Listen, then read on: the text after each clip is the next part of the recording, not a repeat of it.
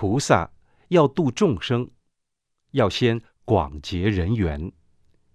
看到信徒要打招呼，但不要攀缘，不要共高我慢，认为我是出家人，你们是在家人。我们要知道，吃、住、穿，生活的一切费用，都是施主供养的。和社会人接触，只是应酬。应酬心里也要有主，要有佛法，不要和社会人谈论俗事，要谈佛法。我感觉一句“阿弥陀佛”要去西方还很困难，其他的都不敢想，也不敢想要弘法利生。师父认为，弘法利生。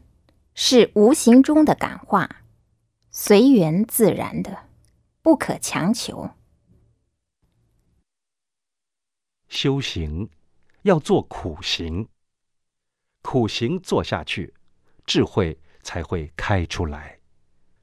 做苦行要样样都学，以后若有人请你做当家、住持，都有办法做，才能够领导人。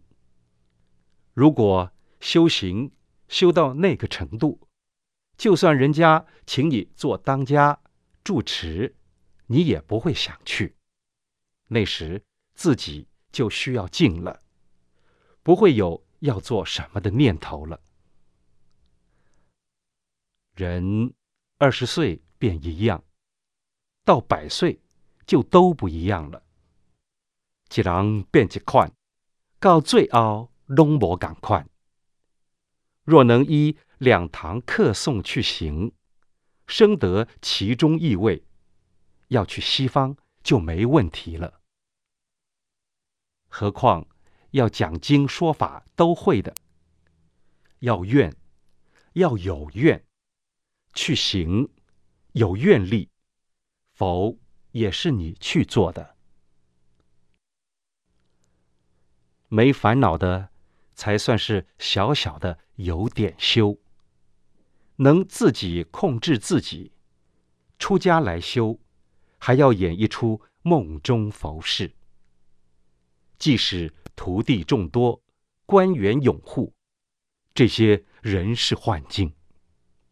不能把这些念头挂住，说我是大法师，法师是法师，出家了。